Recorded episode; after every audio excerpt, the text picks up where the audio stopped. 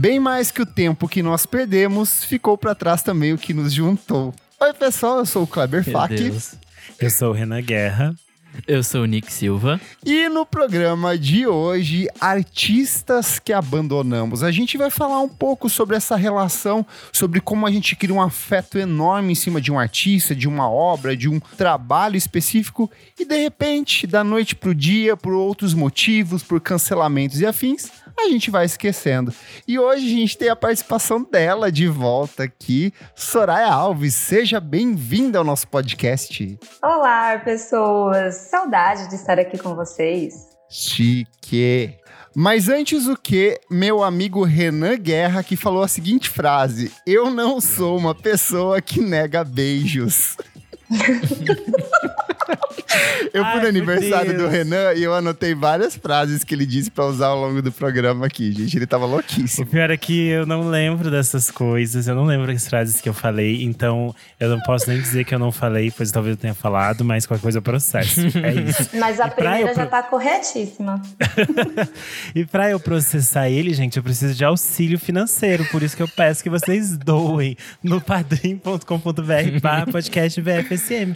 A partir de cinco reais você já ajuda a gente a produzir os programas, a poder editar, deixar tudo bonitinho e também, se a gente precisar, e talvez a gente vá precisar, ter o auxílio jurídico por causa das coisas que a gente fala aqui, que vocês sabem quem é, quem é madrinha, assinante, pode assistir o programa a gravação, eles sabem que às vezes a gente comete sim crimes e eles testemunham e eles vão testemunhar a favor da gente, caso alguma coisa aconteça. E pra isso você precisa doar para você também estar tá aqui e poder nos auxiliar enquanto testemunha. Além disso, você pode seguir a gente em todas as redes sociais, arroba podcast VFSM, Instagram, Twitter e acompanha tudo em primeira mão.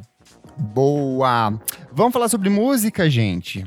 Bora. Bora. Meus amigos, primeiro a gente se apaixona, tem aquele primeiro contato, vai a shows, passa a consumir todo e qualquer tipo de lançamento, compra camiseta, tem gente que faz tatuagem na virilha, mas de repente da noite pro dia a gente começa a perder o interesse por aquele artista. Eu acho que todos nós passamos por uma fase chamada adolescência, em que a gente acha que a gente sabe tudo e que as coisas que a gente ouve são as melhores coisas do mundo. Mas eu acho que é mais de 90% das coisas que a gente ouve durante a adolescência meio que ficam para trás, poucas permanecem. Como que é essa relação de vocês com esse lance de desapegar, de perder o interesse, de perder o fascínio por um artista que era tão querido? Eu acho que eu já fui mais sofredora. De tipo, ai, nossa, eu gostava tanto disso, o que aconteceu? E aí ficava tentando achar jeito de dizer, não, ainda gosto dessa coisa aqui, porque foi simbólico para mim em algum momento. Mas aí com o tempo eu fui, eu acho que entendendo, tipo, a gente tem tanto artista, tanta coisa para ouvir, tanto disco. Ouvi lá, fui feliz, sorri e depois assim, esqueci, pronto. E aí eu fiquei meio que refazendo a lista do que a gente vai falar hoje e tem tipo muita coisa que você simplesmente se afasta e é meio natural, assim, é um processo e quando você vê, tipo, você nem lembra mais, você diz, nossa, lembra aquele ano X que eu só ouvi esse disco e achava que a minha vida dependia dele. E Sim. agora eu nem lembro. Eu, eu acho que tem dois processos, dois caminhos. É, um é aquela relação que as pessoas mudam e não, não cabe mais. Então, tipo, a gente foi feliz até aqui, mas daqui para frente não dá mais. Mas eu acho que tem aquela outra relação que é tipo, você não gosta ou você vai perdendo a identidade com aquilo, com os materiais novos da banda ou do artista e você continua consumindo os antigos da mesma forma. Sim. Então é um desapego até certo determinado ponto. momento. É. Então você continua sendo fã, continua tendo carinho, mas tipo, ah, até 2015. Dali pra frente eu não ouvi sim. mais. E você, Nick Silva? Eu acho isso interessante, porque você sempre é um desapegado? Gente... Ah, bastante. Várias das coisas aqui. eu criei categorias. Uma delas é tipo, caralho, eu ouvia isso mesmo? Sabe? Tipo. Perfeito. Um é tipo, foi mal, tava doidão, fumei pendrive. Mas o rolê, tipo, eu acho bom a gente, tipo, ir deixando umas coisas para trás. Pra gente não virar aquele tiozão roqueiro que fala: Ai, Ah, sim. não, no meu tempo que era melhor. Ah. Não, ouve aqui esse Led Zeppelin 4 aqui, olha só que maravilhoso esse disco, meu Deus. Só isso aqui presta na vida. Cara, não, assim, tipo, é o que o Renan falou, sabe? Tipo, as coisas vão acontecendo, vão mudando. Você vai mudando, e acho que é bom você mudar e não ficar preso só na, naquelas coisinhas que você ouvia durante a adolescência e tal. E possivelmente muitas das coisas que a gente ouvia, se a gente for reouvir, a gente vai achar uma bosta hoje em Nossa, dia. tipo. essa é a minha experiência dessa pauta, porque eu abri meu Last FM e eu falei assim: vamos ver o que eu tenho mais de, sei lá, mil execuções aqui. E eu fiquei horrorizado como eu tinha capacidade e tempo livre, eu acho que pra ouvir tantas coisas. Eu acho que muito disso que a gente vai trazer hoje é de tempo livre, sabe? Eu ficava olhando, assim, passava o dia inteiro no meu quarto, bebendo Coca-Cola e comendo biscoito de polvilho e ouvindo banda indie sueca, que hoje eu falo assim, gente, por que que eu ouvia isso, sabe? Umas coisas totalmente ridículas, sabe? Mas tem uns comeback que acontece também. Coisas que Que você é para de ouvir por muito tempo e aí depois você volta. Eu tô nessa fase com o emo, por exemplo. Eu tô ouvindo Sim. todo o emo possível, voltei. Nunca parei. Ah lá. Eu, eu- engraçado que pra mim o emo foi uma coisa muito superficial, assim, mesmo, mesmo essas coisas bem pop punk, tipo Blink-182, na época eu não tava dando tanta atenção, assim, quando era o fenômeno, eu já tava ligado em umas coisas mais Strokes, Franz Ferdinand, então pra mim tem sido um processo inverso de redescobrir uma coisa que talvez eu não conhecia e tô... Tô curtindo. Até Avril Lavigne, assim, esses dias eu peguei pra ouvir os dois primeiros discos, falei, putz, tem umas coisas tão legais aqui. Mas eu quero saber, gente, é... qual foi a última grande obsessão musical de vocês? Vocês lembram? Mas tem que ser uma que a gente já largou ou uma que a gente ainda tá, tá com ela e. Pode ser uma ainda recente, alguma recente ainda que vocês estejam apegados. Acho que as minhas duas últimas foram Rosalie e Dua Lipa.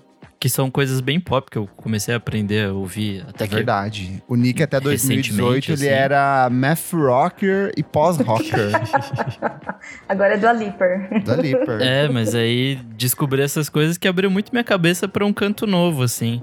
Eu não sei se eventualmente eu vou largar, assim, tipo. Talvez a Dua Lipa eu até já tenha largado um pouco, porque ela tá meio chata, assim, tipo. Ela tá sugando o disco dela até não poder mais, assim. Coitado, ela lançando- tem que ganhar dinheiro na pandemia, né, Nick? Não, tem, mas assim, lançar versão bônus com 27 músicas, tipo, cara, chega assim. Vamos pro próximo disco, vamos fazer uma coisa legal, vamos nessa. E a Rosalie ainda tá segurando bem na mão, assim, tipo, mesmo ela, mesmo o Renan odiando ela, eu ainda eu tô adoro gostando. ela, já falei. mas eu não sei se não vou soltar a mão dela, mas eu adoro ela, apesar dos crimes que ela comete. Nunca foi pega por Rosalie, assim. Um dia vai ser, nunca- amiga. Um dia ela vai É. aparecer na frente da sua casa, falar, sobe nessa moto e vamos se ralar. Eu acho que de artista.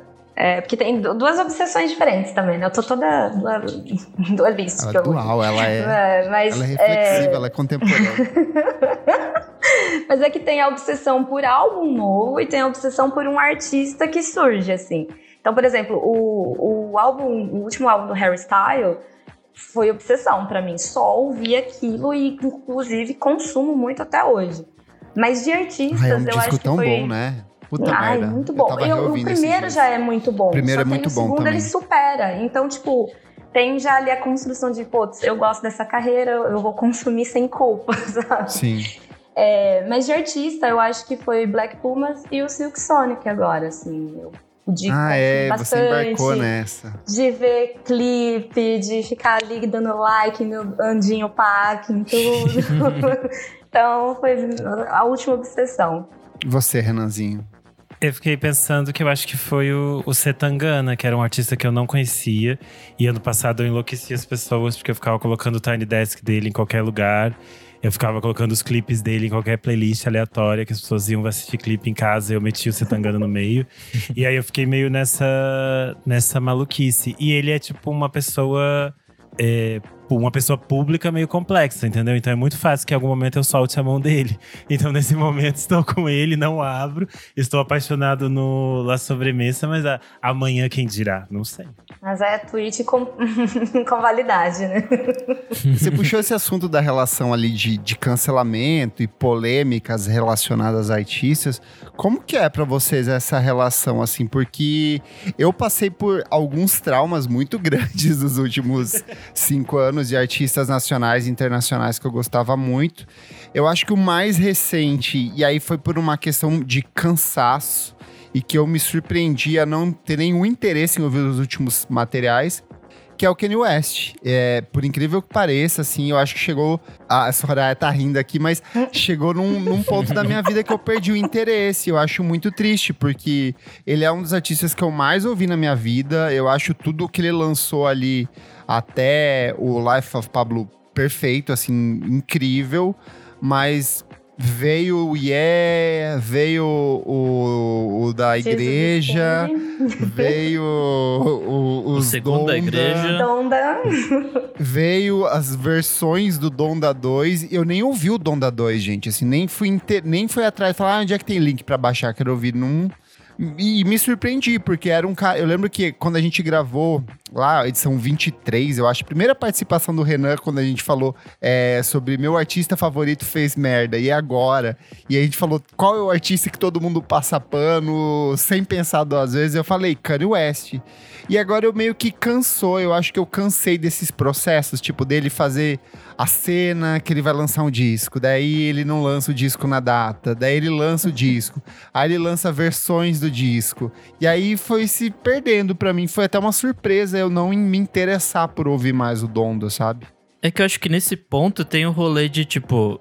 Se a música é boa e o cara é controverso, ou o cara, sei lá, fez merda, a, A gente até aceita. pode relevar, assim. Passa, Tipo, passa a gente pano. assim, passa aquele paninho. Agora, quando ele tá vivendo só pela treta, ou só pelos holofotes, ou sei lá o quê, tipo, e não faz música boa, aí não tem como passar pano. Você fala, tipo, não quero show, eu quero música, sabe? Tipo, não quero viver de rede social, nem parada assim. Sabe um que me Quero- pegou fortemente também, e aí foi por- não tem o que fazer, é o Ariel Pink e Hunted Graffiti. Assim, o Ariel Pink, É, de maneira esse geral. Tem que fazer. Eu, eu, cara, eu realmente era apaixonado pela música dele. Eu achava um pop estranho, torto. Eu vim pra São Paulo, do Paraná, pra assistir o show dele aqui. É, putz, as músicas dele eram é, é, algumas das coisas que eu mais ouvi, que eu mais gostava na, na década passada, assim. E aí, quando você percebe que aquelas piadas sobre nazismo não eram piadas, ele era realmente um pau no cu neonazista fascista que apoiou a invasão do Capitólio, foi pra lá junto com o John Mouse. Você fala, é, amigo, a partir de agora não tem mais regra dos direitos humanos que nosso querido Olga Mendonça sempre fala. e boa sorte aí. E aí eu vou até no, no, no Spotify muto pra ter certeza que eu nunca mais vou ouvir, sabe?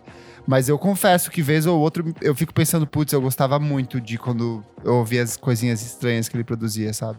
Eu, como velha roqueira, tenho que falar do Eric Clapton, né? Que Ai. foi assim, realmente ouvia, colocava lá, comemorava, oh, 70 anos do velho, 72. e agora não, não dá mais, assim, porque foi uma escalada de merda que não É que dá. faz tempo também, né? Faz tempo, mas então, chega naquele momento, eu acho que o momento da pandemia foi o momento, tipo assim, não dá mais. É. Porque Sim. tem isso, eu acho que a questão do cancelamento de artistas que a gente gosta, eu sou cadelinha do Kanye West, então assim, eu nunca vou falar dele, porque eu vou conseguir juntar todos os panos da minha Uma casa e você passar só pra ele, Você entendeu? vai cansar. Então, ainda depois do doc da Netflix, então, não vou cansar, amigo. Porque não tem como. Mas é isso também, você coloca todas as suas forças em um só. Então o resto. o resto Eu adorei. que fizer Vamos escolhendo merda, suas batalhas. Vamos escolher. Eu, tô- eu escolhi um homem para passar pano, Kanye West. O resto, sinto muito, entendeu? É, eu Mas acho eu que acho se que o Kanye viesse com, com um discão novo, assim, tipo, fudidaço, que todo mundo falasse, nossa, é o disco, é o brabo, eu acho que talvez eu voltasse. Mas, Mas não sei. eu acho que tem isso de que quando você gosta, é, porque quando assim, você gosta muito, porque tem esse nível também. É Tem que difícil. gostar muito pra você ficar suportando as coisas. Mas você começa, que nem o Nick falou, ah, faz tempo. Você começa passando um paninho, uma coisinha aqui, você passa, você deixa. Ah, é idoso já, né? Idoso falando merda. Aí tem um vai- que fiozinho essas do coisas- pano ali. É, só que aí essas coisas não param. Aí você fala, ai não, gente, pelo amor de Deus, não dá mais. Daqui a pouco você tá com o caminhão pipa atrás do cara tentando limpar as merda, mas não dá, Exato. né? E aí tem gente que quando você não, não gosta tanto também, é tipo a primeira merdinha você já. Era um Ah, dedinho que você segurava, não era a mão, entendeu? A primeira merda você já solta o dedinho. A meu, meu exemplo desse de primeira merda, solta o dedinho, foi a Malu Magalhães. Que eu, tipo, simplesmente deletei ela da minha memória. Uhum. e Porque eu gostava muito do Pitanga, eu até gostava de algumas coisas anteriores. E aí, tipo, ela foi tão boboca, tão, tipo, desligada da realidade. Tipo assim, ai, foda-se as coisas que me falaram. E daí ela fez uma cena na internet dizendo que tava ouvindo as críticas e o que as pessoas estavam falando. E depois foi lá fazer palhaçada na Fátima, sabe? Eu fico assim, ai, gato, por favor, né? Aí Malu, eu, fiquei assim, concordo. E aí eu fiquei, tipo, 100% uma coisa que eu parei de ouvir, não fez nenhuma diferença pra mim. E aí, mais uma vez, as coisas que ela continua lançando se mostraram ainda mais deslocado da deslocadas da realidade do que, do que a gente tá vivendo no mundo atual. E ela fica nessa bolha dela de hiperproteção. É, ah, eu em Portugal vou fazer uma música do jeito que eu quero. E, sei lá, não tenho mais paciência. E daí eu perdi, tipo… Fiquei assim, ai, não tenho vontade. Eu, eu ve- vejo o nome delas, eu fico assim, ah, tá bom. Hum, beijo, tchau. Uma, uma banda que eu, que eu gosto muito e que eu ainda consigo consumir bastante, mas que eu tive uma experiência do show afetada porque a polêmica tinha sido próxima do show que eu assisti, é Queens of the Stone Age, o Josh Homme. Então, tipo, quando teve toda aquela polêmica que ele chutou a fotógrafa, ela se machucou e tudo mais, eles vieram abrir o show do Foo Fighters em 2018, em São Paulo.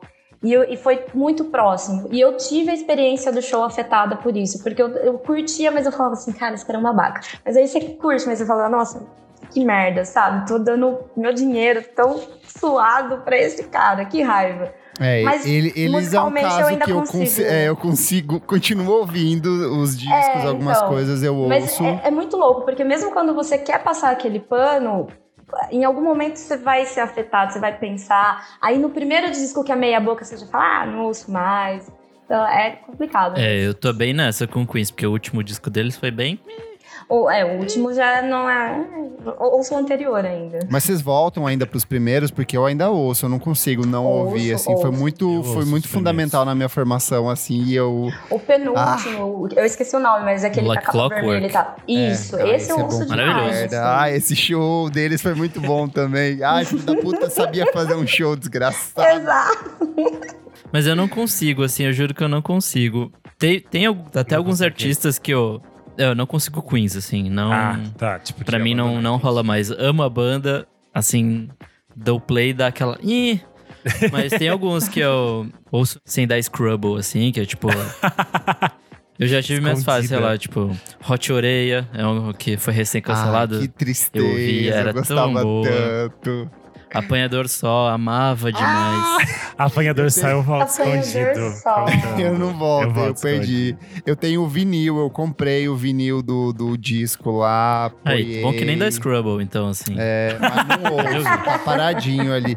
Eu tenho, eu tenho cinco discos ali, ó, que estão parados de cancelamento, assim. Mas eu não vou me desfazer, porque eu acho que no futuro ainda vai ser vendido a um preço caro, então eu seguro. Eu acho o caso do apanhador só me pegou muito e eu acho que é outros casos que era, eram artistas que tinham uma um discurso muito Sim. incisivo do que eles acreditavam, do que eles faziam Uhum. e pipopó. E aí, tipo, quando você descobre as coisas que eles fazem, é, você fica assim, ah, tomar no cu, né, filha da puta. E aí eu acho que a gente fica com muita raiva. É, eu acho que aí entra aquela coisa de. É, eu não esperava nada de um roqueiro, de um roqueiro tipo um Eric Clapton. Você sabe que ele é um bosta, sabe? Em algum momento ele vai Sim. fazer uma merda. Só que Tipo quando é uma galera que paga de politizada, pipipi, eu acho que o peso e o impacto maior, sabe? Com Que certeza. é, é aquele meme da, o, o da. Acho que vai agradar a esquerda, sabe? Se desfazendo. Mas, É ó, eu puxei uma outra categoria aqui que pra mim é, é muito significativa, que são artistas que lançam muita coisa. E aí, Nossa, nesse abandono. pacote, Guided by Voices, Flaming Nossa, não dá Lips, mais, meu Deus. Weezer, são todos artistas que eu gostava muito, e assim, muito mesmo, assim, os três primeiros do Weezer, eu ouço, ouço até hoje, assim, sem parar, são bandas que eu sempre tenho salvo aqui no celular, mas os discos recentes eu não tenho nem, eu não, nem escrevo sobre, não tenho nem vontade de escrever sobre. O Guided by Voices, eles lançam os três discos por ano, sabe? Eu sei que tem aquela outra banda que é aquele dia da galera, que é o... Ai, King Lizard? King Lizard and the Wizard And the Lizard, Lizard. Shit Lizard, Lizard. que eu sei que a galera gosta, mas que também lança quatro discos em uma semana, saca? Como que vocês lidam com esses, velho? Eu acho que eu não, não acompanho tudo, não. Mas vocês lembram de algum outro caso que, que era que é nesse nível de lançar num volume excessivo e vocês falaram, ai, já deu, amiga? O Omar Rodrigues do Mars Volta teve uma época que eu era muito sim. Mars Volters. E aí, tipo, eu baixava todos que saíam, era tipo new albums release, toda semana tinha uma coisa que ele lançava. E eu, eu organizava todas as tags, aí tinha todas aquelas pastas. Eu ainda adoro, alguns começaram a entrar no Spotify agora, eu ainda adoro os que ele fez com a Ximena Sarinana, mas a maioria eu, tipo, nem fui mais, depois ele nunca parou de trabalhar. E aí toda semana ele, ele continua trabalhando muito, eu fico assim, gente, vamos tirar férias. E aí, Sabe um que é assim, maldito também? Off Montreal. O Off Montreal era tão legal. É. E aí ele entrou numa fase de lançar um disco por ano. Eu falei, ai, sem paciência, amigo. Boa sorte É aí. que aí perde qualidade também, né? É, pra mim tem muito disso, assim. Parece que não dá pra você ser artistão foda todo ano, sabe? É muito difícil. Uhum. Eu tive um pouco isso com o Cage the Elephant. Apesar deles não ter lançado tantas coisas assim, tipo, com o tempo foi falando, tipo, ah, cara, mais um álbum meio igual, assim, tipo, eu não quero ouvir mais, sabe? E fora que eles vinham, tipo, Lola assim, Lola não, né? Então, todo Lola eles estavam fazendo show aqui. Os únicos que lançam muita coisa e é tudo sempre igual e eu sempre ouço é o Yola Tengo. E aí Ai, eu sim. sempre- Ah, é aí eu concordo. Eu vou contigo, Ai, amigo. Eu, eu- amo. Aí Eles eu crio, eu crio argumentos na minha cabeça. Eu falo assim: não, esse disco aqui, ó, é um pouco mais summerzinho, é prainha, sabe? Esse não, esse é mais doloroso, é mais experimental. Eu fico Esse criando aqui é sobre categorias. urbano, você tá mais cidade, você tá mais tristinha hoje, esse é, esse é mais noite. E aí tem explicação pra cada disco. Mas, mas isso vale só pra discos, porque eu, eu nesse ponto, pra mim, a Anitta é uma pessoa que não, assim, não consigo todos os singles, É. sabe? E, uma- e teve uma época que eu acompanhava, justamente quando ela começou a querer, querer não, começou a, a carreira internacional e tudo mais, mas ali, come- quando entrou aquela vibe ali com J Balvin, só reggaeton atrás de reggaeton, para, Até, passou. até a fase ali do Vai Malandra, pra mim, eu acompanhava muito. Eu falava, caralho, ela tá muito Aí esse boa. começo ali, downtown pra frente, eu parei Perdeu. de acompanhar, teve muito single da Anitta que eu não vi, que eu assim, claro, você vai ouvir em algum momento, mas que eu não liguei.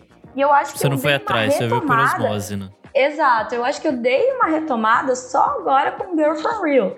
Porque foi uma estética diferente, mais trabalhada e tal. Às vezes eu falo, não, a menina tá botando uma bossa nova no rolê, vamos lá ver.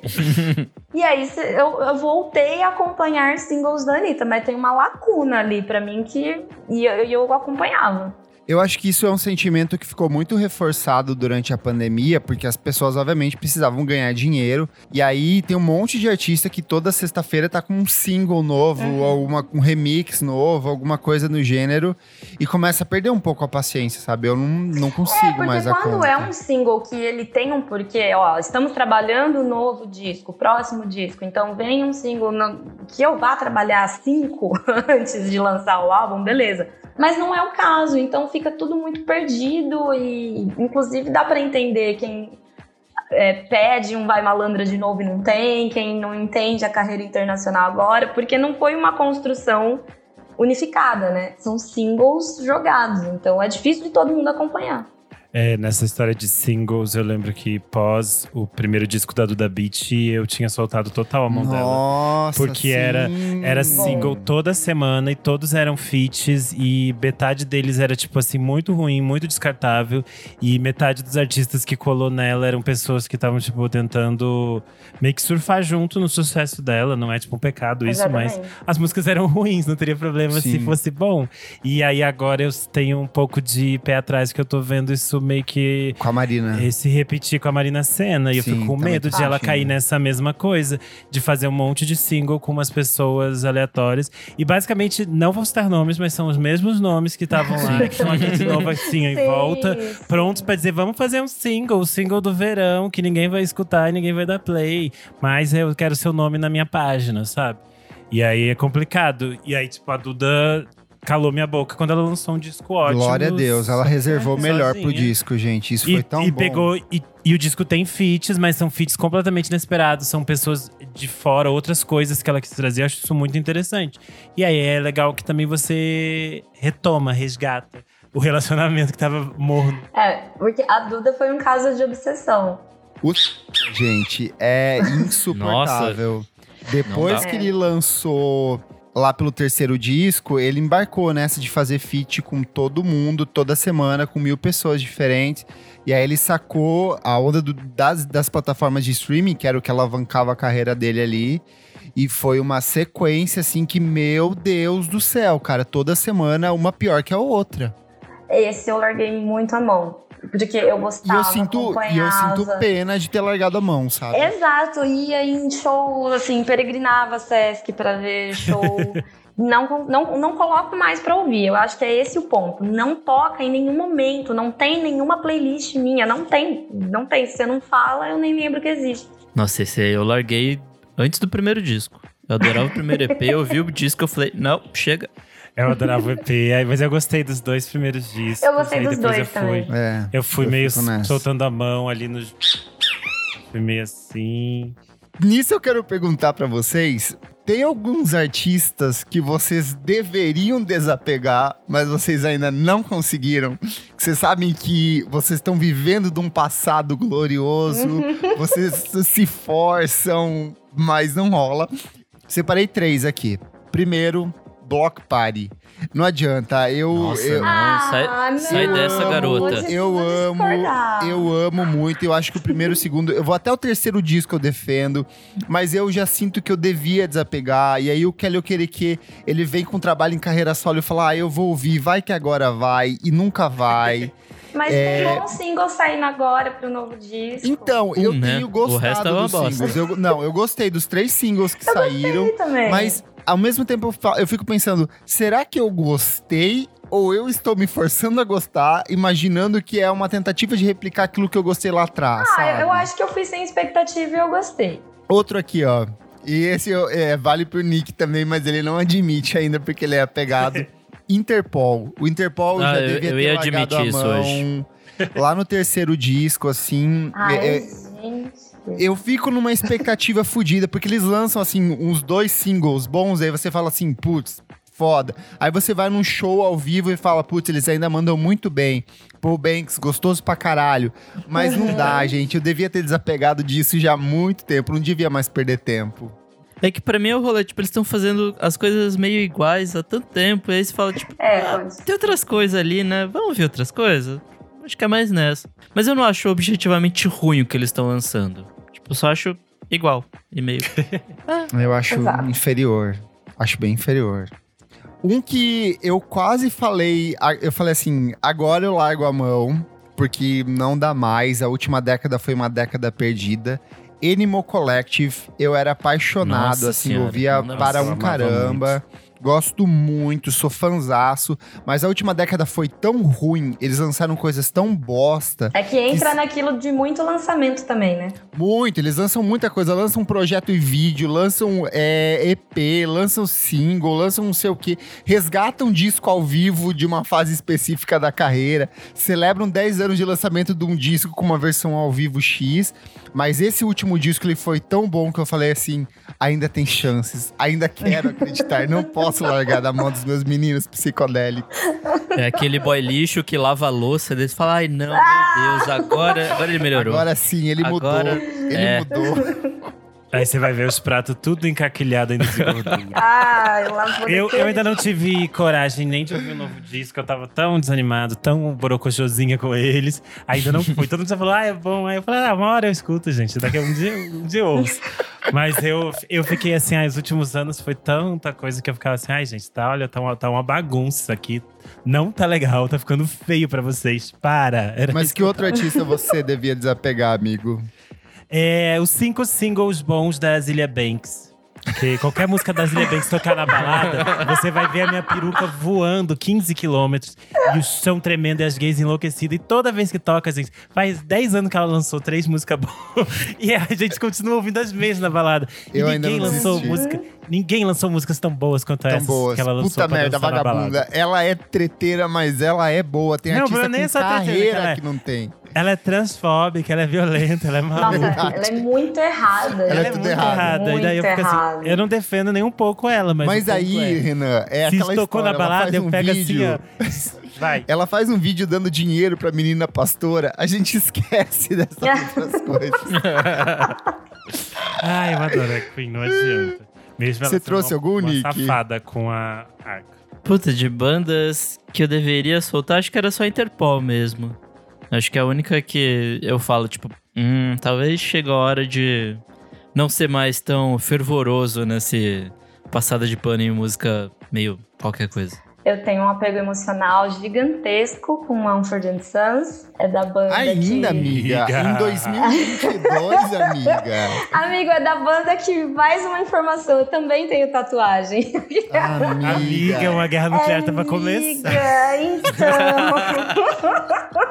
Lembra a história da tatuagem da virilha que eu falei no começo do programa, gente? Tá aí, eu ó. tenho, eu tenho de Mumford, eu tenho de Kings of Leon. Amiga, você escolheu tão mal essas coisas. Não, mas eu gosto, eu realmente gosto. Os dois primeiros trabalhos, assim, eles têm uma marca pessoal muito grande. Literalmente, né? Tá, tá numa marca eterna. Literalmente. Pela fase de vida que eu tava, enfim, é, são músicas que eu gosto e são álbuns que eu revisito com frequência. Mas Mumford é aquilo. O Delta não, foi, sabe? E eu, eu tentei, quando saiu eu fiz um mini review, assim, tipo, positivo. Que hoje eu reli nem eu acredito naquilo que eu escrevi, sabe? Foi uma emoção ali que eu não deveria ter botado. E aí teve um menino lá que foi expulso da banda por ser antivax e não sei o quê. Agora é só três, não é mais quatro. Então vai acontecendo várias coisas, assim, sabe? Que você fala, gente, mas por que, que eu gosto? Por que, que eu sigo? Por que, que eu vejo as coisas ainda? Mas eu gosto. Não vou soltar a mão tão cedo. Mas eu já tenho Meu, consciência Coragem. que é insistência. Eu tô sendo crush insistente. Larga esse trio. É o Eduardo Bananinha, Carlos Bolsonaro e Renan Bolsonaro. Larga esse trio. E a Ellie, a Ellie, Ellie Goulding também é uma que eu gosto bastante. Ainda existe? gosto- É isso que eu ia perguntar. Ela ainda lança coisa? Porque a última vez que eu vi ela foi em 2012, 2013. sei lá. Ela lança, tá, tá na trilha de alguma novela esse negócio. aí. Eu fiquei assim, gente, que O isso? último álbum dela é de 2020 e eu acho que o single que tá na novela é do ano passado. Então, assim, lança. Mas nunca mais foi perto do que pra mim foi a Ellie Goulding, que foi um pop bem diferente, bem gostoso. Uma mina, assim, com uma roupagem diferente pro momento pra mim. Gostei do show, enfim. E nunca mais, assim, sabe? Ficou no, no imaginário. Mas ela é boazinha, acabou de ser mãe, não vou largar a mão da menina agora. Tem que ajudar a pagar a fralda, né, amiga? Nessa linha de. É Eu só falei pessoas que cometeram 15 crimes contra a humanidade, mas no caso de pessoas que eu ainda gosto e não desisti, o maior exemplo é o placebo. Porque eles estão pra Ai, lançar disco. E eu tô ouvindo todos os singles, eu vou lá ouvir. Será que agora vem? Aí eu vou lá e dou play. Penso, ih, caralho. Eles são uma lista aqui que eu abandonei com gosto, assim. Eu era apaixonado, eu amo, eu ouço muito ainda os discos antigos, mas, sei lá, 2009 foi aquele Battle the Sun, Battle for the Sun assim? já é ruim. Love Nossa, Like ali eu é, falei, tipo, meu horrível. Deus, o que aconteceu, gente? Não consigo mais. E eu sinto falta. Era uma banda que eu gostava para um caramba. É que eu acho que Mas- eles não podem mais usar tanta droga quanto eles usavam antes. amigo. Ai, hora a então idade banda, gente. Lança um, um livro evangélico de reflexão, mas não lança Não, podia ser um livro de nome. fofocas. Só que gente não deve nem lembrar pra contar as fofocas. Nossa, terrível. Uma tristeza. Uma É banda isso. que era muito boa. Beijos, placebo. Mas eu vou ouvir igual, tá? Quando sair, vou estar ouvindo, vou fazer review aqui pra vocês. Eu quero puxar aqui um, um subcategoria dessa agora, Ah. que é bandas que eu esqueci que existiam, que eu anotei algumas Ai, aqui. boa, boa, boa, amigo. Boa. Eu tenho The Kills, que foi uma banda que eu ouvi pra um Nossa, caralho. morreu, né? Sei lá. Gostava muito. Morreu, gostava esqueci de muito. Quando Eu foi que eles gostava. lançaram o último disco? Deixa eu abrir aqui. Saiu, faz, não faz muito. O último disco deles é de 2020, Little Bastards. É, 2020. Tem o Ash and Ice de 2016. O último que eu ouvi deles foi o Blood Pressures de 2011. É, que eu ouvi de verdade foi o Blood Pressures. Ash Nice Eu eu só, ouvi de tipo, dei play. verdade. Os outros eu não É, eu ouvi uma nem vez. que tinha sido lançado, gente. Chocado. Pra mim, outra banda, Foles. Eu sei que tá aí, mas assim. Nossa, amigo, essa foi uma que eu larguei. Eles anunciaram o disco novo, soltaram música, mas eu simplesmente caguei, Ah, eu caguei, gosto caguei. ainda. Eu gosto ainda. Mas você ouve as músicas novas? Você ouviu do último disco? Do, eu- então, o Você último ouviu disco. o último Vamos ver. Ouviu, O último disco é o último que eu acho ou teve algumas O último disco é não- disco duplo. É um disco duplo. Ah, de eu não encaro o disco 2019. duplo do Foles hoje em dia, mas nem. É Não, Everything não, não Not é. Saved Will Be Lost Part 1 and Part 2.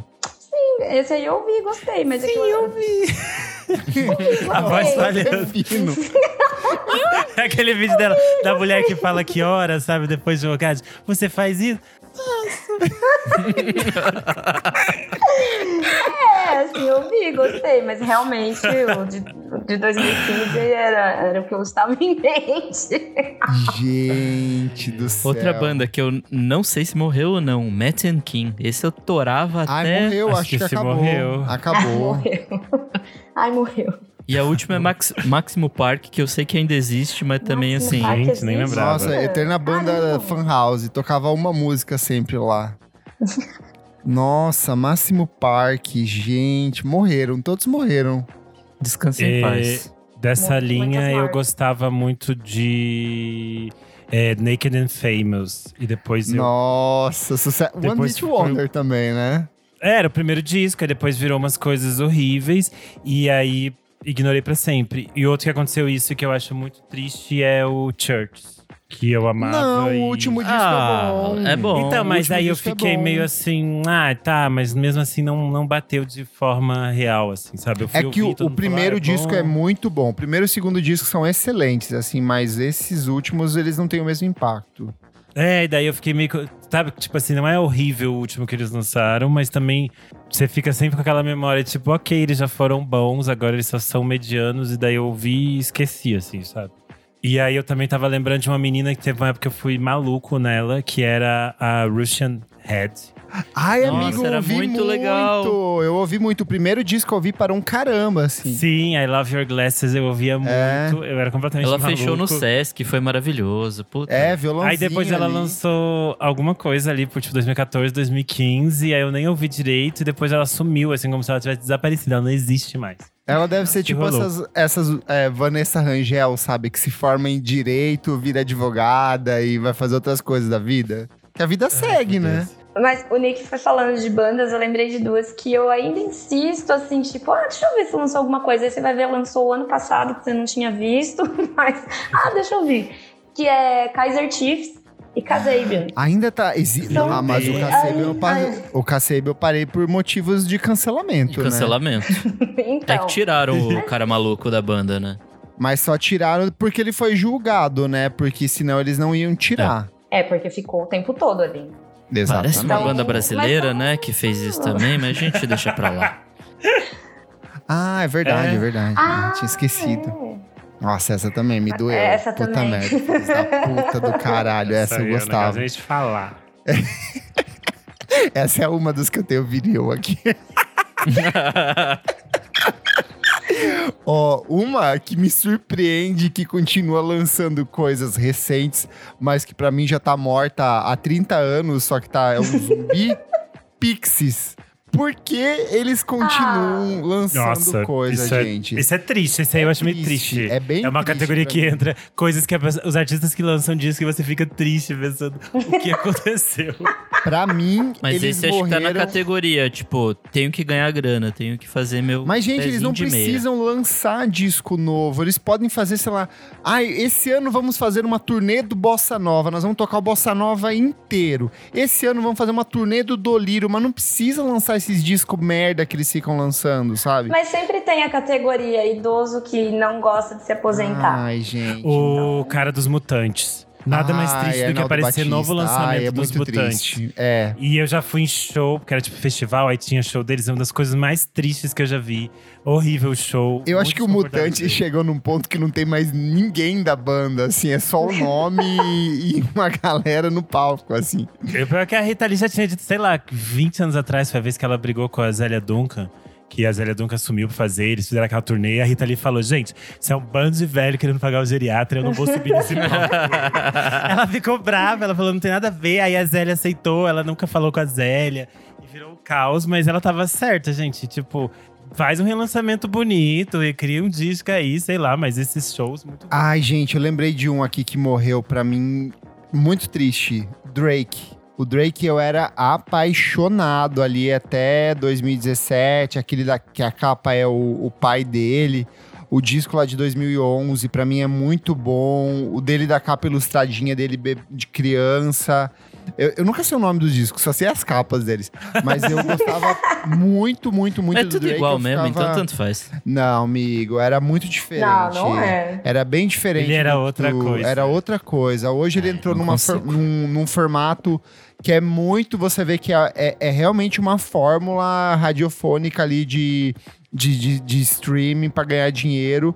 Porque antes, tipo, ele tinha música, sei lá, de 11 minutos, aí depois era uma outra música que era com participação de não sei quem, com sample de não sei quem. Putz, eu fiquei muito triste quando ele entrou nesse formatinho playlist de Spotify. Muito triste. Beijos, Drake. Que Deus o tenha. ah, eu tenho um aqui, ó, Renan. Esse é pras gays. Mika. Nossa, Mica. Hum. Mas eu vou falar que antes eu tava curioso pra saber se era realmente ele no line-up do Lollapalooza, do, do anterior Ah, é line-up. verdade, E eu ficava era. acreditando. Eu, eu era, mas eu ficava assim, eu só vou acreditar quando ele subir no palco. Era tipo um nominho piquitinho assim, que eu fiquei assim, gente, será que ele vem mesmo? É o Mika de verdade? Que Mika é esse? E é triste porque, assim, se, inventado. se a gente for ser bem honesto, o único disco dele bom é o primeiro, que é o Life in Cartoon Aham. Motion de 2006. O de 2009 a gente embarcou e falou assim: beleza, vamos nessa, é uma cópia, é um repeteco, mas a gente. Até a capa do disco é igual. Mas quando ele lança aquele de Origin of Love em 2012, que a capa Muito parece que bom. alguém. É, é- é uma porra dourada na cabeça dele, eu falei assim: não, amigo, aqui nossos caminhos se dividem, não consigo mais seguir. Uma pena. Esse foi triste, esse morreu jovem. Um beijo pra ele. Tem mais um aqui, gente. Beck. Beck foi um que eu abandonei também Hum. por causa dos últimos. Tipo, não. Ah, é, Beck pode estar na lista lá de que eu deveria, talvez deveria, mas não. Você não. continua ainda dando chance? Ah, dou chance, inclusive acho a parceria dele com o Paul McCartney no último disco do Paul muito boa. Beck. Sempre. Ai, pra mim, desde que ele ganhou. desde que ele roubou o Grammy lá da Beyoncé, pra mim, já. Ai, não precisava. Quais mais que vocês têm aí, gente? Tem algum que vocês não largam nem por um caralho, assim? Falam, foda-se, vou continuar ouvindo, tá ruim. Tô com ele até o final. até o final da minha vida. Ah, of Leon é a minha bundinha aí que tem coisas assim que saem de assim. Como Eu que só não pode? ouço, entendeu? a Inteiro, sabe? pessoa, a pessoa, ela é letrada, a pessoa, ela é internacional, ela é viajada. A pessoa, es- nossa, eu, eu fico, como que pode? A gente tá, vocês não estão é vendo, fã, ouvintes? A casa dela, super bem decorada, ela pinta a parede. É uma pessoa que lê, que se informa sobre decoração. E ela mantém esse apego maldito. Como pode? Tenho com Kings of Leon, gente. E, tipo, todo mundo, ai, mas aquele show, nem depois daquele show do Lola. Não, eu adorei, assim. Não, depois de todos os eu shows, todos foram ruins. Os shows que é tudo horrível. Não, gente, perto daquele do Planeta Terra de 2013. Tipo, Nossa, esse foi bem muito Não. SWU, meu Não, Deus. Que show lá, o- ruim. Não, gente, Nova York, 1999, pior show. Cara, não Meu tem Deus. um show bom, maluco. Até os fãs não gostam, como é Ai, que não pode? é assim, que absurdo. Eu, eu vou até o fim. Até, Até alguém fim. fazer uma cagada gigantesca, eu não abro mão do Kings of Leon. Ai, um que eu não abro mão é Radiohead. Pode Tom York, Ah, não, mas lá. aí é outra categoria, né, amigo? Tipo, Ah, a mas eles lançaram alguém largar coisas a mão assim, do Radiohead? mais ou menos ali. E se você parar pra pensar, meio que eles estão repetindo uma estrutura nos últimos anos. Tá. Mas ah, mas eu... eu... acho que quando a coisa é muito acima da média, um, um médio dele já é muito melhor É que outras coisas, é. entendeu? Então Ai, não falou tem. tudo, um amiga. Agora tá Radiohead perdoada pelo Kings baixar Leon. nível... um Radiohead baixar num nível da gente ouvir um negócio e falar assim, puta, esse disco é ruim, de cabo a rabo, como que aconteceu? Acho bem difícil. Eu acho que pra mim o, o Arcade Fire, o último disco, me deixou tão desanimado. Tão desanimado, tão irritado, que saiu agora, as pessoas começaram a falar, ai, talvez eles vão lançar um disco vão. novo, porque fizeram não sei o que lá. Eu falei, ai, quer saber? Não quero nem saber. Não quero saber desse Duvido, duvido. Saiu o primeiro single, tá você bem gayzinha, assim, ó. Ai, Regine! Não, eu vou lacrou. ouvir, eu vou ouvir, eu vou ouvir. Mas eu, eu não vou aceitar calada. Se vier bom, eu vou falar. Eu se prepara. Que eu fico nervosa, porque, tipo, eu gosto tanto dos outros. Daí é aquele. Aí o Everything último Now, Everything Now, eu tenho pavor. E sabe o que me dá mais raiva desse disco? É porque foi um trabalho que apresentou o Arcade Fire pra muita gente. E aí tem muita gente que fala assim: não, é o melhor disco. Eu devo cala a boca, gayzinha. Você não sabe do que você tá falando. e eu Nossa, amo fico que na pistola. época eles tiveram que fazer a Lorde, né? Explicar, gente, isso aqui que a gente tava fazendo era uma crítica. É ironia. É ironia. Vocês não entenderam. Ter que explicar a piada é foda, né? É o fica, conceito gente, do disco, tá- é ser tá ruim. Nick, você tem algum que você não larga hum, por nada nesse mundo? Eu acho que Fiona Apple, talvez. É uma- alguém que eu, eu Ah, acompanho. essa também nem muito lança tempo. disco, né? Ela não lança nada nunca. Ela, e quando ela lança é Joana perfeito, como é que você vai abandonar? Exato, não, tem que ser um pouco mais. É tipo assim, eu não abandono a Bjork. Mesmo às vezes tem dias que ela vai quer lançar uma hora de passarinho cantando. Eu tô lá. Eu tô lá, entendeu? guerreira, guerreira no front dela, defendendo. Nossa, a gente, mamãe. Fiona Apple é uma que ela pode andar de carro com o Bolsonaro que eu vou continuar ouvindo. Não, não rola, assim. Ela pode falar andando de jet ski, dando tiro pra cima numa praia Porque sem ela não- máscara. é, é que eu acho que ela não vai fazer essas coisas, entendeu? Ela é tão. É verdade. vez- as únicas vezes que ela aparece é pra brigar com as pessoas. Tipo, o dia que alguém queria que ela visse algum prêmio, ela fez um vídeo falando: Não vou ver prêmio, gente. Tem uma votação importante, me ajudem. A gente precisa salvar os refugiados. Eu amo que ela só aparece pra isso. Ela fica muito brava, ela tá sempre nervosa. Eu adoro. A gente pode fechar com mais uma categoria que é bandas que ficaram chatas, que eram as bandas que a gente amava e a gente foi soltando com o tempo. Ah, eu tenho aqui, vou lá. The Cooks, já de cara. tá na minha assim, lista. o- Sim. Hoje, insuportável. Eu bato em quem, Compreendo. quem fala que gosta de The Cooks, eu quero bater, viu, Soraya? Compreendo, mas vou no show. E Justice. Justice era maravilhoso, maravilhoso, mas. Ah, eles não últimos- nada faz tempo Lançaram também, né? mais nada. é, não tem- Porque vocês não acompanham, mas eles continuam lançando, inclusive em carreiras solos que são horríveis. Enfim, essas são as minhas últimas aqui, gente. Bom, que eu perdi interesse, que eu fui perdendo interesse ao longo do, do tempo. Thiago York, eu acompanhava Hum, muito. sim. Muito. O Kleber, ele me chama aqui só em pauta, que ele sabe que eu vou falar Eu as sei, coisas que vai ficar tirando sarro. É, eu, eu queria dizer que ele só me chama pra fazer bullying. Thiago York, gente, eu acompanhava no Fotolog, quando ele fazia coverzinho de John Lennon, entendeu? Lá na praça em Nova York. E aí, acompanhei, olha que eu acompanhei, fui ali fielzinho até 2016, até o Amei Te Ver, ali em 2015, se eu não me engano. Nossa, eu não sei nem o depois- nome dos discos dele, gente. Depois, era, era o Troco Likes, né, na época, que é a música do Eu Amei Te Ver. E aí depois não deu mais, assim. Eu acho que é um Depois que ele virou macho desconstruído, não deu mais. É, eu gosto de hétero top, aquelas. É bem, é tua cara. É, Dá pra ver pelo é. Kings of Leon aí. Não, mas assim, eu acho que o rolê do, do Thiago York foi essa coisa de tipo. Eu não acho que ele passou a fazer um som tão diferente do que ele fazia antes, ou que esse som piorou muito do que era antes. Mas eu acho que é o caso de nossos caminhos não vão mais juntos. É. Estamos, estamos com interesses diferentes e coisas diferentes.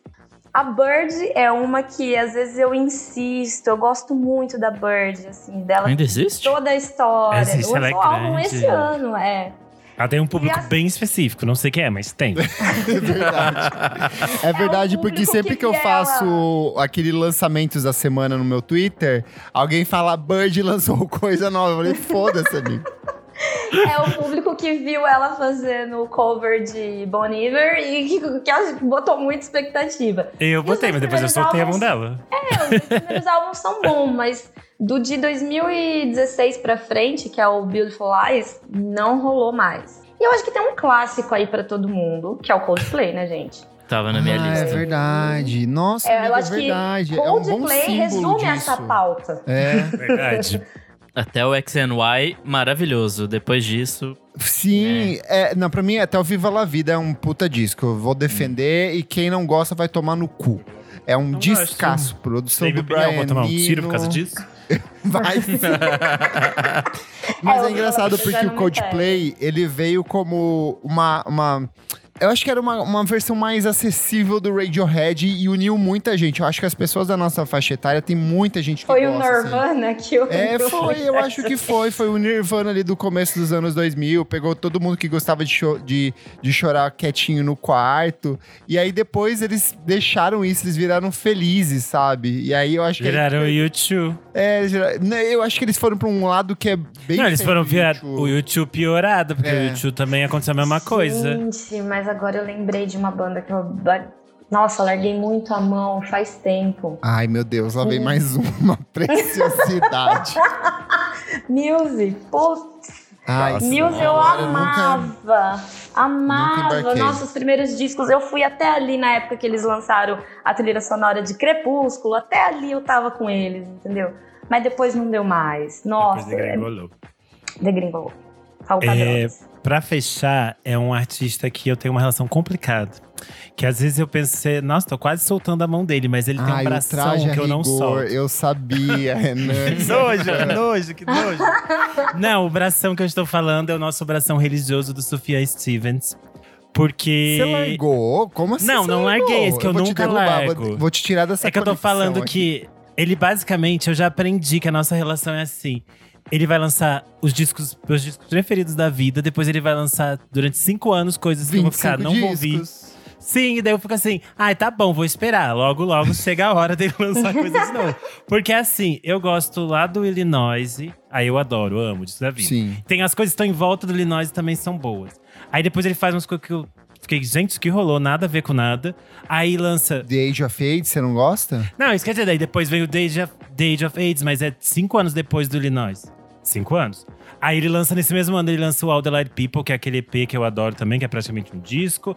Aí vem um Silver Gold, detesto, É, vem, é que assim, ele lança o disco, vem mais cinco EPs relacionados ao disco, vem quatro especiais de Natal e mais um disco de remix, sei lá, é sempre Aí assim. veio o Carrie Lowell, que é tipo perfeita, aí depois vem. Ele não para de lançar coisas horrendas. Eu É que eu acho que agora precisa morrer mais. Já morreu a mãe, morreu o padrasto. Eu acho que precisa Ai, morrer que mais. pesado. Infelizmente, gente, falamos de Sufjan Stevens e as histórias que ele canta é tudo gente morta. É, porque quando ele fica. Quando não tá ninguém morrendo, ele fica fazendo disco experimental pra você relaxar e umas coisas assim que. Mas o, o último disco lá, os ex- experimental, foi porque morreu o pai dele. Ele falou: vou lançar cinco discos. Foi literalmente Mas isso que ele fez: cinco esse, discos de música com, eletrônica. Com o Ângelo de Agostini, até, tipo, achei bom, É mas. bom. É. Enfim, eu tô assim, eu não solto porque é um belo braço. Ainda tô ali agarrada nesse Um homem. belo pé, uma bela esperando. perna também. Tem umas fotos É, ali nosso, que, nossa nosso senhora. king religioso. Fechamos, gente. Abandonamos Fechamos. tudo, largamos a mão Fechamos. hoje. Largamos, Abandonei, deixei tudo pra trás. Saí gente. correndo. E você que está ouvindo, nunca abandone a gente e vá lá no nosso Instagram, na edição desse podcast, na arroba podcast VFSM, e conta pra gente quais são os artistas que você abandonou, aqueles artistas que você gostava muito e sem querer você falou assim: é, larguei. Certinho, gente? Vamos pro Certinho. próximo bloco do programa. Não paro de ouvir.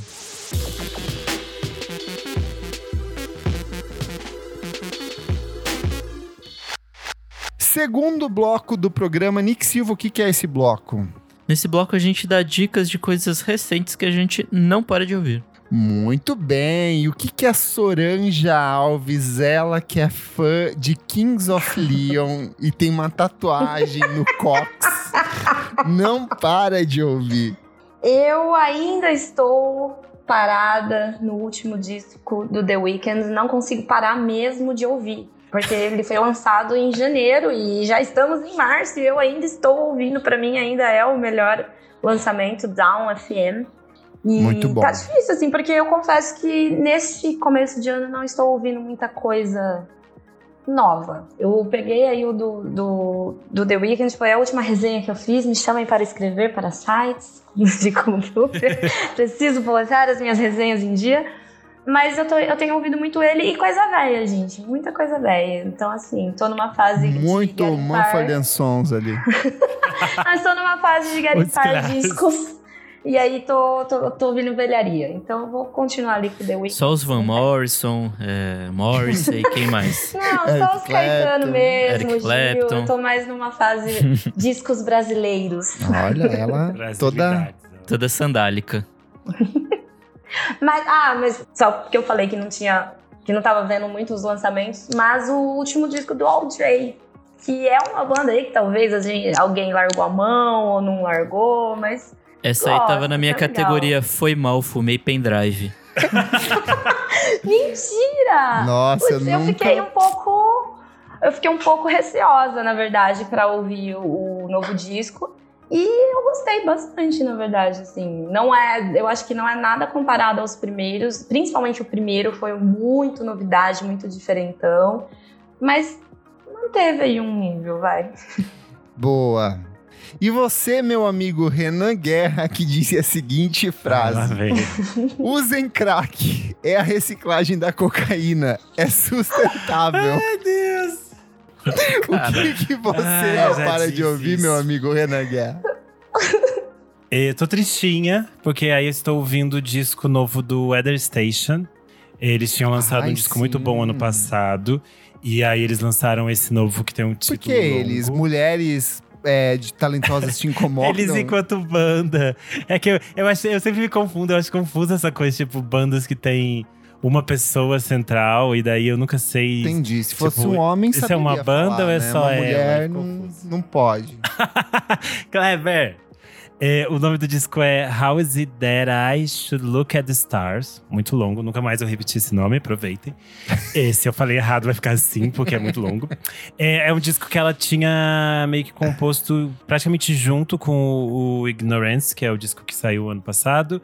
E ela produziu ali no início da, da pandemia, então ali por março de 2020. Só que esse é mais focado no piano, então ele não tem é, muita percussão, ele não tem muitas não, coisas. Não tem é nada de triste. percussão. Ela falou que ia seguir só com, com instrumentos, sem, sem batidinha nenhuma ali. Sim, e daí ele é, tipo, bem mais triste, mas é aquele assim, sou muito fina, muito chique, chique. triste. Vou preparar um banho na minha banheira, acender velas, colocar sais e tomar um vinho rosé. É para você ficar bem triste e é bem existencialista, assim, mas eu achei é, muito bonito, muito gostoso. Eu também gostei bastante do single novo do Lau e Eu, é, que se chama Ai, Ok Legal. muito bom! Muito bom! Ele tem participação da Laura Lavieri, que faz os backing vocals e tal, faz um coro.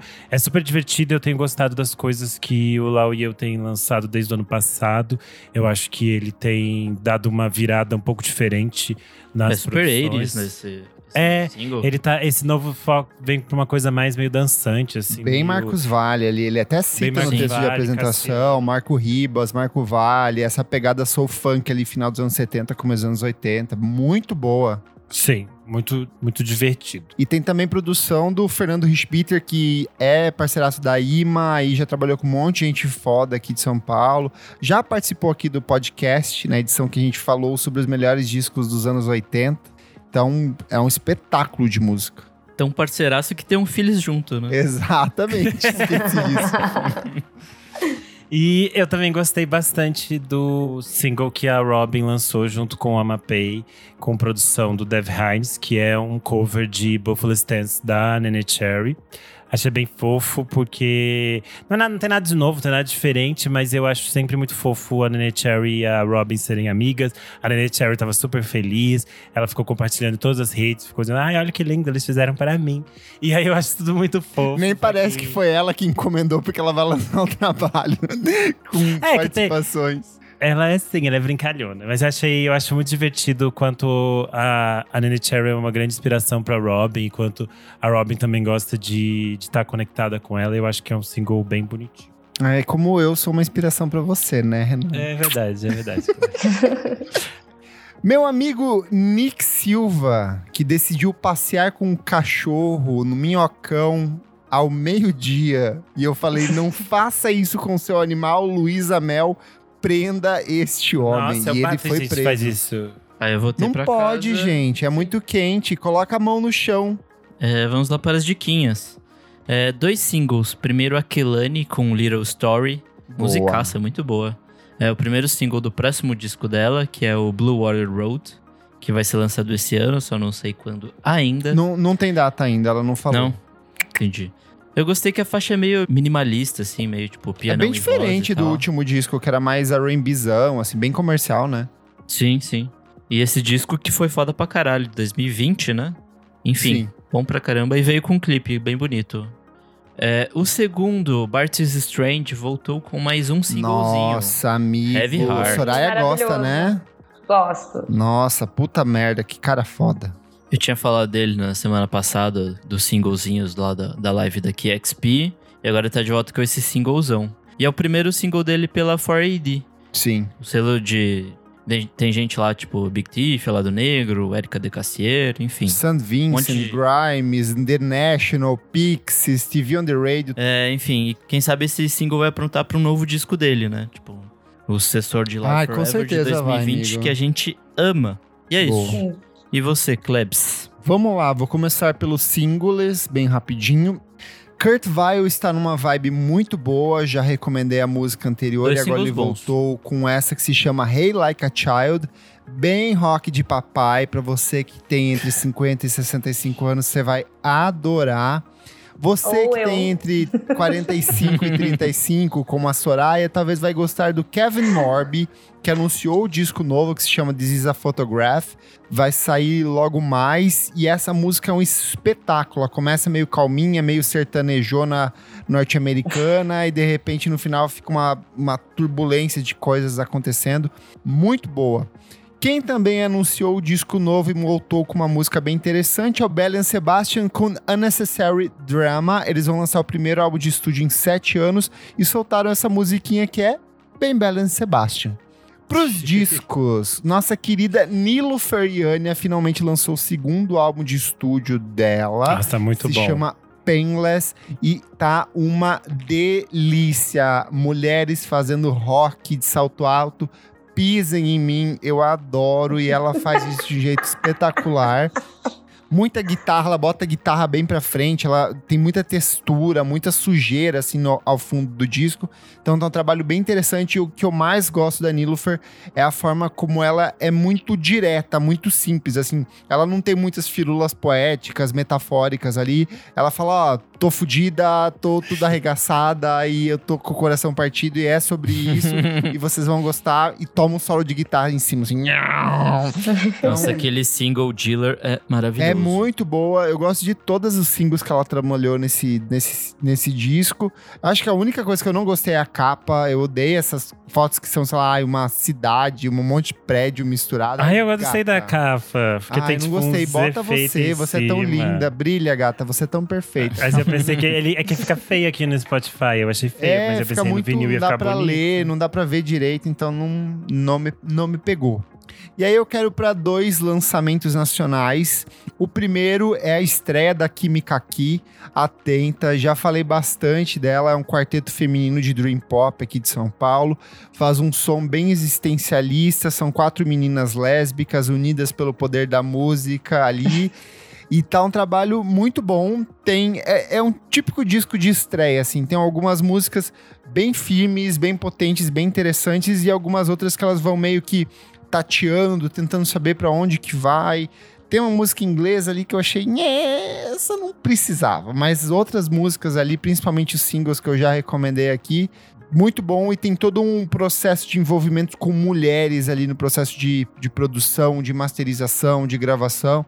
Então é um disco com, com uma temática feminina muito forte. E por último, acho que vamos todos juntos aqui, nossos queridos da Terno Rei com Gêmeos. O que, que vocês acharam desse novo álbum, meus amigos? Eu adorei, porque eu acho que a gente ficou meio impactado pelo Violeta. Durou muito tempo entre um lançamento e outro, e a gente ouviu muito, viu muito show, e aí ficava aquela, aquela dúvida o que vai ser a partir de agora. E eu achei muito interessante como eles conseguiram meio que pegar algumas coisas que são interessantes do Violeta e juntar com outras coisas diferentes e dar tipo, Expandir, novos né? passos assim. É, eu achei muito interessante e eu gostei muito de como o disco ele é bastante pop, assim, ele conversa com essas coisas do pop rock, assim, no final dos anos 90, nos anos 2000, mas ele ainda é muito terno rei, assim, então ele é Sim. bem melancólico, ele vai ficando bem triste, assim. E eu achei muito, muito bonito. Eu acho que as letras do Alessater nesse disco, assim, tão excepcionais. Eu acho muito bonito a forma como ele consegue encapsular esse sentimento de, de deslocamento, de abandono que eu acho que todo mundo viveu durante a pandemia. E ele faz isso de um jeito muito direto, assim, mas muito bonito. Ele tem. Às vezes a música, sei lá, dá umas duas, dois, três acordes de guitarra, ele lança uma frase que você fala assim. Ai, é isso, era É sobre isso. isso. que eu tava sentindo. E aí você volta e repete. Eu acho que ele eles continuam a vagar por essa coisa dos anos 80, por essa atmosfera dos anos 80 com muito sintetizador. Mas eu acho que eles ampliam. Tem, sei lá, tem umas músicas ali que parece que eu tô ouvindo Alpha FM na madrugada, sabe? Outras músicas parece que tô ouvindo trilha sonora de Malhação nos anos 2000, dessa coisa bem pop rock, skunk, Charlie Brown. Eu acho que eles confessam muito das referências e eles amarram tudo de um jeito que é, não é inovador, não é revolucionário. Eu acho que não vai muito além do que foi no, no Violeta, mas é muito bem feito. Assim, não, eles não reinventam nada aqui, mas eu acho que é muito bem estruturado, muito bem. É, é de uma beleza, é um disco muito bonito e gostoso de se ouvir. Eu acho que tem umas musiquinhas ali que vão embalar os corações e mentes dos jovens brasileiros para os próximos meses. E ele é bem coeso, né? Porque você, quando a gente fala essas coisas do jeito que a gente tá falando, parece parecer que é uma bagunça para as pessoas que, É. que ainda não escutaram o disco. Mas quando você ouve ele na ordem, faz sentido, sabe? É como se, tipo, começa de um jeito estranho, depois muda pra outra coisa, mas tudo conversa, assim, não fica, tipo, uma bagunça. Isso é muito interessante, como eles conseguiram organizar. É isso, gente. Fechamos? Fechamos. Vamos pro próximo bloco do programa. Você precisa ouvir isso.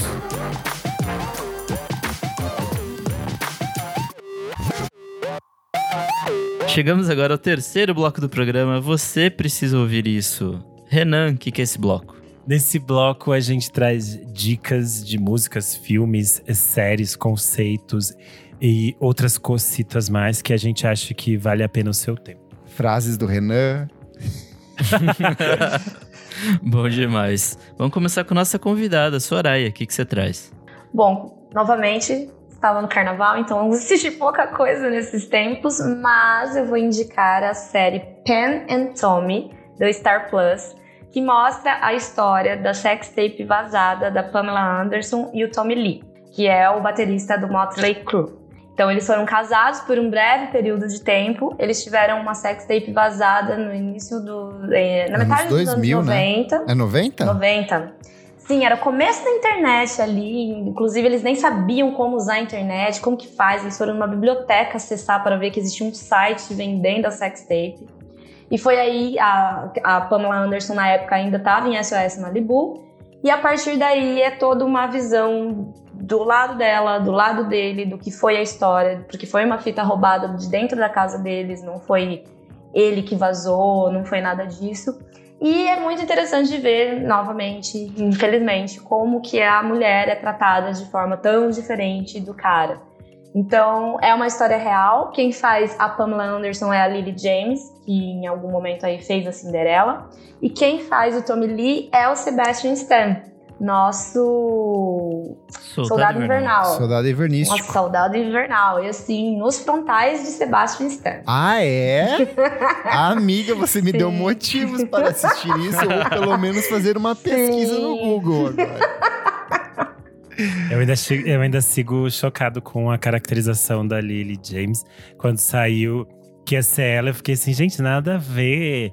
É, Ela é a maior, adoro, sou fã, mas achei muito estranho, porque ela não tem nada a ver fisicamente com a Pamela Anderson. E aí, quando apareceram as primeiras fotos, eu fiquei assim, gente, que loucura. A maquiagem, parabéns pra arte. Sim, tá muito, muito parecido. E ele também ficou muito parecido. Sim, ele também tá muito igual. Mas é isso, tem no Star Plus ou em meios que vocês conseguirem. Star Crimes. E você, Renan?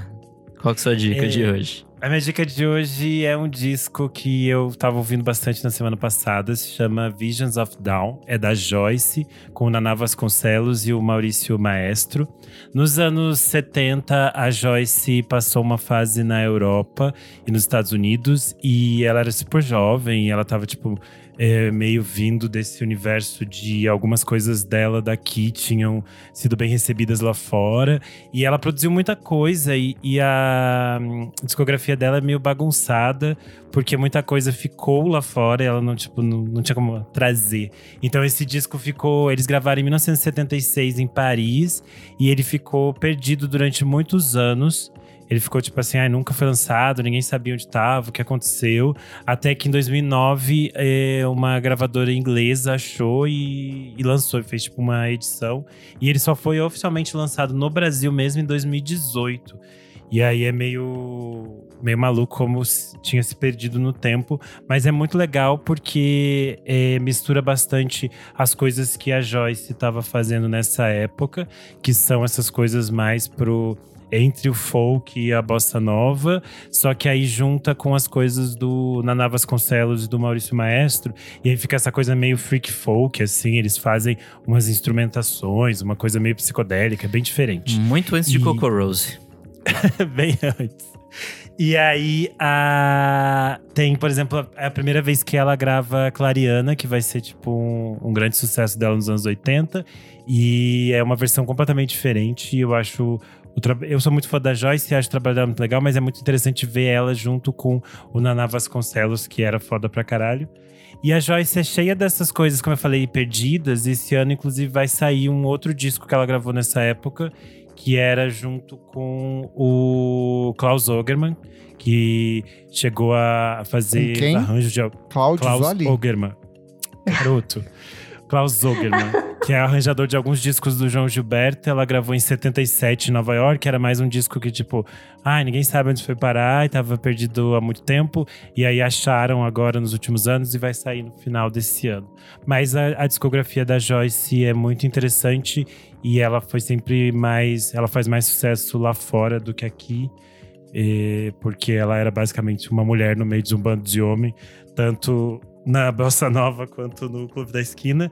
Então é interessante sempre voltar nas coisas dela e ver assim o que ela fez, porque vale bastante a pena. Boa. Kleber, e você? Vou com duas diquinhas. A primeira é mergulhar na obra de um produtor que eu gosto muito, coisa que eu fiz agora no feriadão de carnaval, nesses últimos dias de descanso, que foi revisitar os trabalhos produzidos pelo Phil Wick.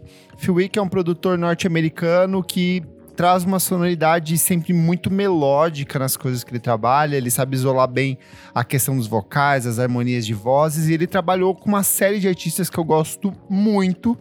E eu fiz um top 5 discos aqui que eu acho que vale muito a pena você ouvir. Primeiro, Built to Spill, Keep It Like a Secret, de 1999. Discão clássico de indie rock, tem coisas preciosas aqui.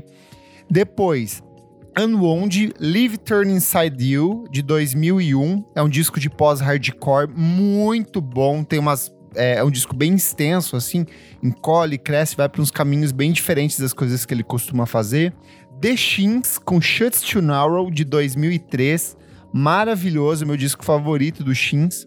Depois vai para Band of Horses com Everything All the Time, de 2005. Trabalho sensacional, Clayton, assim. É muito bom, muito bem produzido, com umas letras incríveis. E por último, Fleet Foxes com o álbum homônimo de 2008. Mais uma banda que começou com uma obra-prima, assim. Eles trabalham de novo com o Phil Wick depois, então vale muito a pena. Então pega esses cinco disquinhos aqui e mergulha de cabeça. E por último, eu vi The Batman, o novo filme da franquia. Trabalho que tem direção do Matt Reeves. E eu fui assim, sem dar nada, porque é DC, e DC você nunca sabe quando vai ser um acerto e um erro. E eu fiquei bem, bem surpreendido, assim. Eu acho que é um filme mais artsy do, do Batman. É meio no ar, né? É total no ar, referencia muito Seven, referencia muito Taxi Driver, tem muita referência a esses clássicos do cinema. Tô achando que vai estrear no MUBI E aí, meu amigo Renan Guerra vai assistir. Eu achei bem, muito bem filmado. Eu achei a história muito interessante.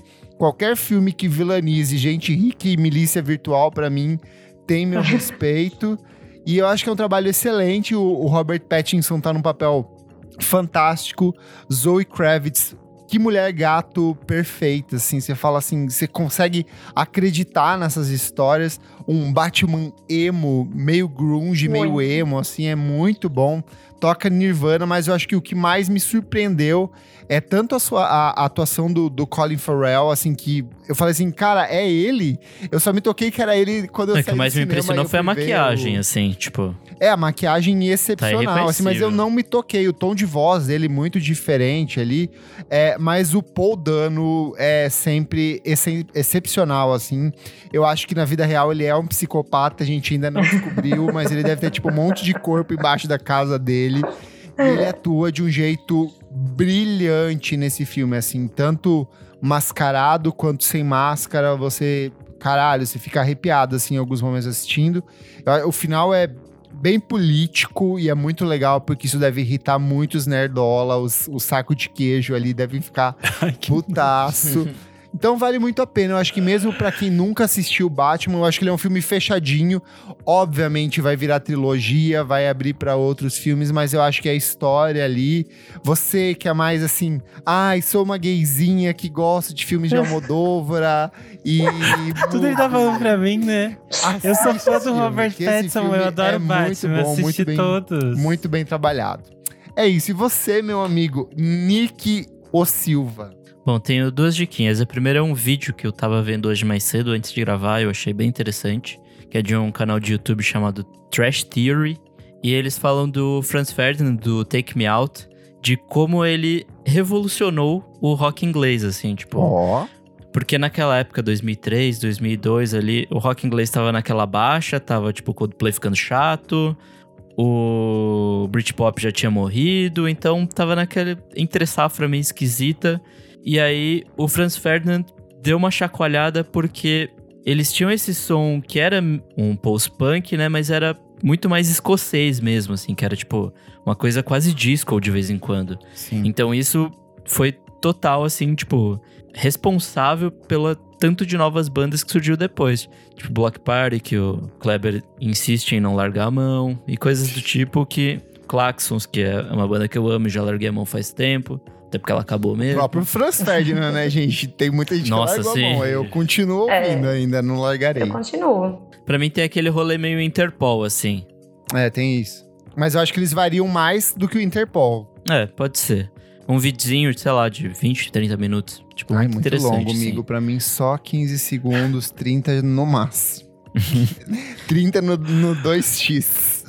E minha segunda dica é a série Severance, da Apple TV. Como Tem o é? Eden... Severance. Severance. Ah, eu ouvi falar. Tem o Eden Scott, que é o Ben do Parks and Aham. Rec. Cara, é maravilhosa, assim, o enredo é tipo, os funcionários de uma empresa, eles passam por um procedimento cirúrgico pra, tipo, separar as memórias da vida pessoal e profissional. Ai, Então, tipo Faustão, tanto no profissional quanto no pessoal. Então, mas no caso você separa essas coisas. E é uma loucura, assim, tipo, pra mim é uma grande crítica ao capitalismo, assim, tipo, sei lá, tipo, logo nos primeiros episódios você pensa que o seu eu do trabalho, ele tá constantemente no trabalho, porque quando você sai do, do elevador, tipo, você esquece. Você sempre vai estar lá. E enfim, e tem várias outras coisas que vão, São quantos vão episódios? surgindo nesse enredo. Até agora tem quatro lançados, até o dia 7. Eu acho que dia 11, se eu não me engano, lançar mais, que é toda sexta.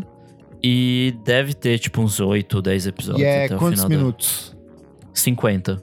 Ai, é E bom. a série é dirigida pelo Ben Stiller. É verdade, eu achei isso Olha. bem, Eu bem acho ele um legal. diretor foda pra caralho. Eu vi as fotos e eu fiquei bem encantado. A fotografia parece ser muito bonita da série. Ah, muito bonito. E aí, além do, do o Adam Scott, tem a Patrícia Arquette, Christopher É o. Walken e o John Turturro. Que inclusive está no Batman também, irreconhecível, com uma voz fantástica. Uhum. Ele, tá, ele, ele é muito trabalhador, né? Ele aparece em tudo que é lugar, toda vez aparece. Eles precisam de um. Alguém, ai, chama um italiano aí, gente. Ele tá, até John, gente, no, rapidinho. ele tá até no Transformer, gente. Ele tá em todos os filmes possíveis. Nossa, é o nosso Nicolas Cage do- dos filmes de arte, sei lá. Mas enfim, vejam essa série, bom demais. Tem na Apple TV ou onde. No mercadinho. No Star Crime, como disse o Clever. Boa. E é isso. Comentários referentes à última edição do programa Os Melhores, Piores Nomes de Bandas, edição 185, em que contamos com a participação da queridíssima Isadora Almeida, que hoje não está aqui. É, deixa eu ver aqui, ó. O comentário. Ah, aqui teve um momento apuração, eu gostei. O DJ Ah. Catatá, o nosso fake falou o seguinte: Esperando na Janela do Cogumelo Plutão é uma música diferente, mas com o mesmo nome que o forrozinho do Gilberto Gil. Também foi hit e tem a maravilhoso verso: Você é a escada da minha subida. Ah, eu não sabia que era. Pra mim, o nome dessa música era Você é a escada da minha subida, não que era Esperando na Essa esperando na Janela. janela também. Agora faz sentido ser uma música sobre Cristo. É que aí ele fala, você é a espera na janela. Ele fala em algum momento da música. Depois eu fui Ah. reouvir, realmente lembrei que as duas são diferentes. Criei uma fake news, mas graças a Deus nós temos é, é, ouvintes atentos, estão sempre prontos pra é, trazer informação pra Aqui é auditoria, é Fisher Price rolando. Boa. gente. Sim. A Carla de Lima falou sobre só pra contrariar Não, ser um não, não. nome. A Carla Underline de Lima. A Carla Underline de Lima falou sobre Só Pra Contrariar ser um excelente nome. É, e ainda tem mais uma camada que é o nome de um dos hits do grupo Fundo de Quintal. Só Pra Contrariar eu não fui lá na favela. Imagino que seja uma referência mesmo. Ah, Faz sentido. coisas, coisas que se amarram. Nosso apoiador querido, Olho Ouvido, falou o seguinte: falaram de aborto elétrico, mas esqueceram das divas do Putinhas Aborteiras. Um nome maravilhoso. Queens, o Pussy Riot BR, aqui, antes do Pussy Riot. Por Deus. Alexis Vaz disse, abre aspas, eu ouvi, pode dar essa dica, fecha aspas, Baia Almeida Dora, quadro novo do programa. Hoje ela, tá, ela não veio, então a gente não pode eh, dar dicas autorizadas por ela. Então só no próximo episódio que ela aparecer, gente. Por enquanto não vai ter esse quadro ainda. Ela tá fazendo uma cirurgia de redução de cabelo. Ela é muito cabeluda. Caralho. É, também o Nick recomendou também o KXP Live e várias pessoas adoraram a recomendação. Inclusive, o Dan J. Vieira falou assim: KXP, o cultura livre deles, porque o visual é realmente muito parecido. Caralho, é E outras pessoas comentaram. O Guzmão falou: parece que estão no Cultura Livre, sim. E aí o Carlexandre falou: Eu amo o QXP da Phoebe Bridgers e da Caroline Polachek. Sempre assisto o Coraçãozinho Vermelho. Phoebe que não vem mais pro Lola. Ai, você viu que os latinos se enfureceram com ela? Eu amei, mano. Com, Com razão. razão, Os certíssimo. latinos. Os latinos Foi, tem gente, todos latinos. todos, porque tem os argentinos e os chilenos também estão xingando ela em espanhol, dizendo, cara, te puta. Porque, Tá tipo assim, a assessoria cancelou o show, mas ela em nenhum momento falou assim, olá, que tal, desculpa, sabe? Ela simplesmente cagou e anunciou mais um monte de show pra 2020. Uma que turnê que gringos. começa Estou, abril. estou devastada. Não É, teve, tipo, né? Não teve o Estou Devastada. Pau no cu de vocês, se fode aí, seus latino otários. Foi isso que ela fez. a Maria Luz, a nossa apoiadora, falou assim: mira, gringuita de merda. Eu. E eu comentando hoje lá nas coisas dela. Boa. Ai, ai. Soraya Alves, onde as pessoas Eu. te encontram, te seguem, te acompanham, te leem? Você está num momento transformador nessa vida. Agora você Eu é estou. empresária, você é economista. Eu estou num momento de transição, jovens. Não sou mais uma B9, agora eu sou uma global.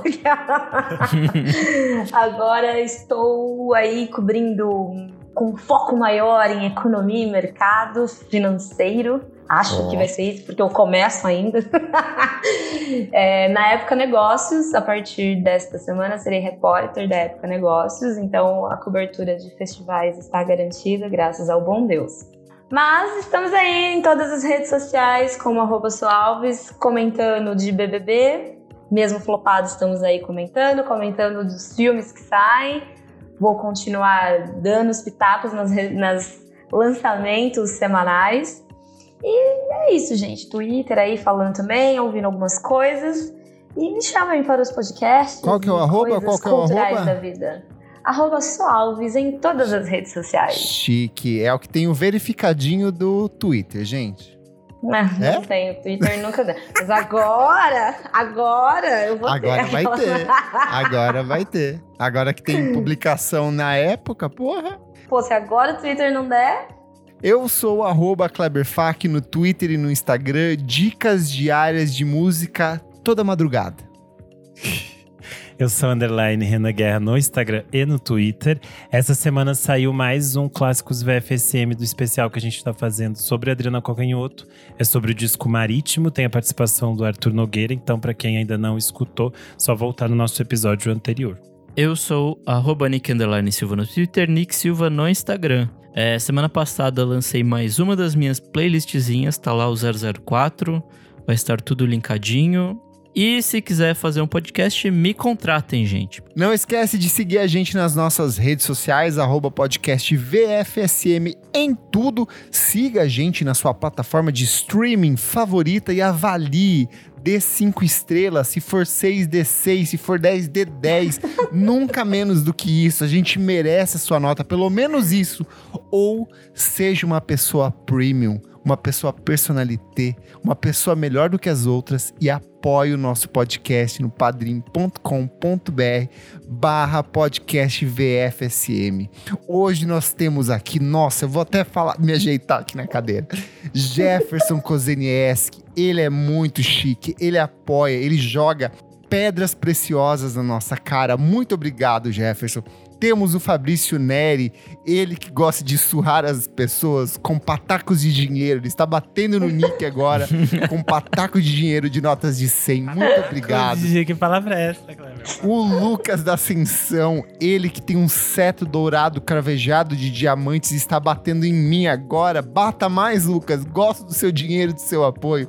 Temos também a Maria Lua, ela que é um diamante vivo e se doou para sustentar esse podcast. Muito obrigado, Maria Lua, e obrigado a todos os nossos apoiadores. Muito obrigado você também que está nos ouvindo e até a próxima edição deste podcast. Tchau, tchau, gente. Tchau.